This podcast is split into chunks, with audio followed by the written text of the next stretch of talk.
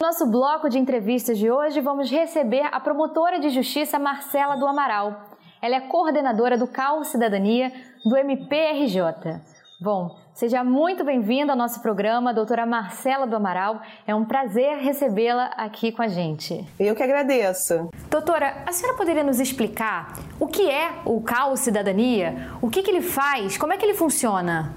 É, o Centro de Apoio Operacional é uma estrutura da administração do Ministério Público que tem por fim os promotores em sua atividade, né, no desenvolvimento do trabalho do promotor de justiça do dia a dia.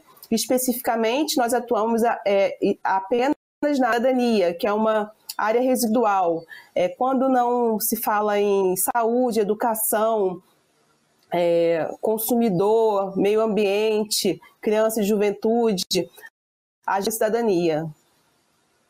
Agora, doutora, a senhora poderia destacar quais as iniciativas do CAL Cidadania junto aos promotores de justiça que merecem destaque?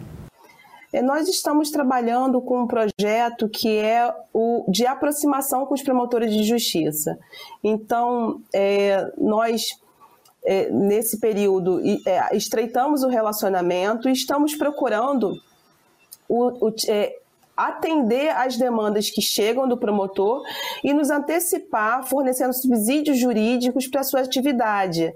É, além disso, nós temos o projeto que é o Edificando o Controle Interno, que tem por fim mapear a forma de funcionamento das controladorias municipais de forma a, a auxiliar o promotor nesse trabalho, né? De, de atuar em paralelo ao município no controle da, das, das, das verbas, no controle das despesas públicas. Doutora Marcela, a senhora poderia explicar o projeto SCI, né, Edificando o Controle Interno? O, o Edificando o Controle Interno é um trabalho que já está na nossa segunda etapa, no seu segundo momento, e o objetivo é fazer um diagnóstico do, da, do, da, das controladorias dos municípios, né? de como o município se autotutela. Então, nós faz, fizemos um questionários que foram respondidos pelos 92 municípios e pelo Estado, e, e, esse questionário foi validado pela equipe do CAL através de consulta aos portais da transparência, em que questões como ouvidoria foi, foi avaliada, questões de com, como a informação é disposta no site, como ela é colocada para o cidadão. Além disso, nós perguntamos sobre o a regulamentação das leis anticorrupção, da própria lei, anti, é, a lei de transparência, de como o município se aparata, de como ele se auto-organiza para poder fazer a gestão de suas contas, né? Quando, como que o município é, se, se estabelece o seu autocontrole, né? Se, se os servidores do, da, do, da controladoria são servidores concursados, se estão se estão ali de forma autônoma, se estão ligados ao prefeito ou alguma outra secretaria. E foi um trabalho muito gratificante. E a partir desse trabalho, nós já sentimos uma modificação de postura de alguns municípios que adotaram algumas sugestões nas suas, nos seus, no seu modo de operar. Né? Algumas controladorias já estaram, já apresentaram é, avanços, e, e, é esse, o, esse, é o, esse é o objetivo do projeto: é fomentar que o município se se coloque de uma forma mais ativa no autocontrole, para que, o, que ao Ministério Público só chegue aquelas questões mais é, relevantes, né? que o município se preocupe no combate à no combate ao desvio de verba, de dinheiro, se ele se preocupe em, em criar ouvidorias que vão atender ao cidadão. Então, esse, esse é, o, é o projeto e esse é o objetivo e que em alguns municípios nós já vimos um resultado bem interessante. Doutora, e quanto aos projetos do Cal Cidadania voltados aos cidadãos, quais são aqueles que a senhora acha que merecem destaque? Nós temos um projeto muito interessante que é o Observatório SUAS.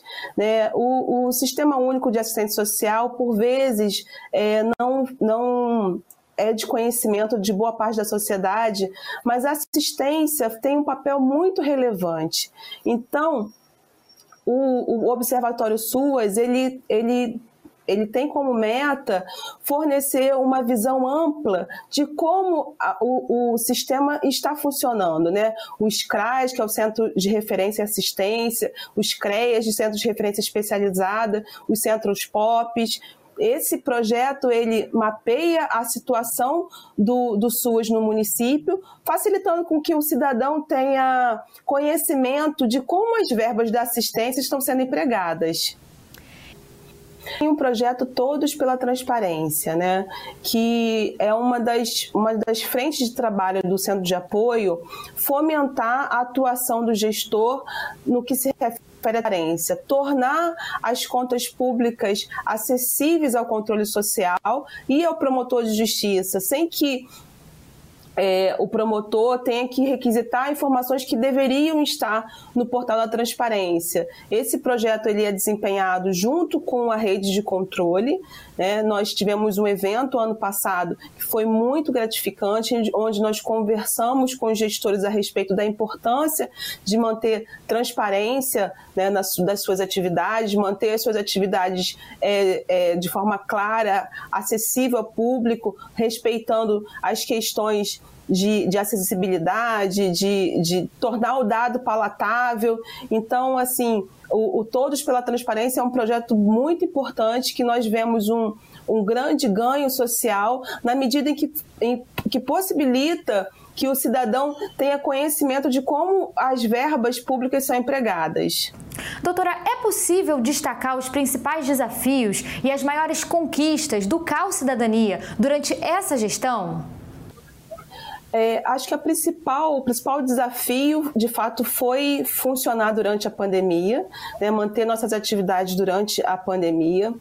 E, ao mesmo tempo que foi um desafio, foi uma conquista a integração conseguida, né? A, a integração e o intercâmbio de informações que se conseguiu na gestão do CAL durante esse período, né? Durante esta gestão. É, foi, foi, foi muito, muito gratificante conseguir atender as demandas que apareceram, né, as demandas que surgiram e subsidiar os promotores de forma adequada, de forma é, antecipada até sobre o que estava acontecendo. Doutora Marcela, tem algum trabalho especial desenvolvido pelo CAO Cidadania durante esse período específico da pandemia?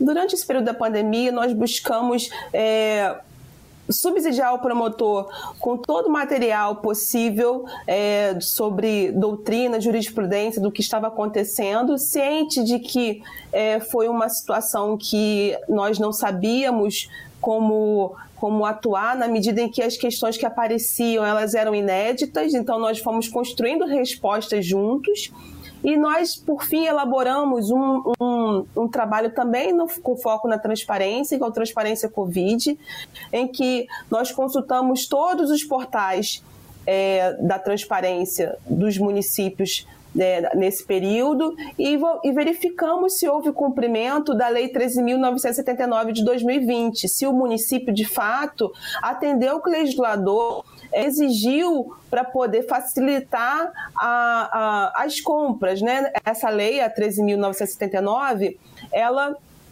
dispensou de licitação várias, várias modalidades de compras e contratação de serviço. Mas, por outro lado, ela se tornou um pouquinho mais exigente no que se refere à transparência. Então, nós mapeamos os municípios e conseguimos identificar aqueles que de fato cumpriram a lei e aqueles que não conseguiram é, expor os dados como o legislador determinou. Como eu falei, a atribuição do, da cidadania é residual. Então, é, durante a pandemia, nos coube gerenciar questões como questões muito importantes, como a do isolamento social.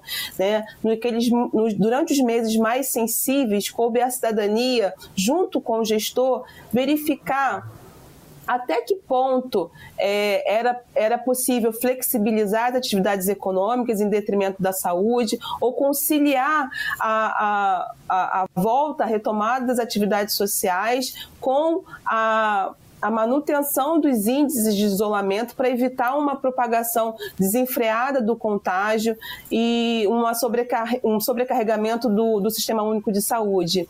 Então, durante a pandemia, o nosso, nosso olhar esteve muito voltado para essa questão do isolamento social, né? de como a, o, o gestor estava organizando o seu município de forma a garantir que o isolamento pudesse colaborar para que a pandemia não se espalhasse de uma forma é, descontrolada, de, de, que não pudesse, é, sobrecarregando o SUS, que não daria conta de atender a todos.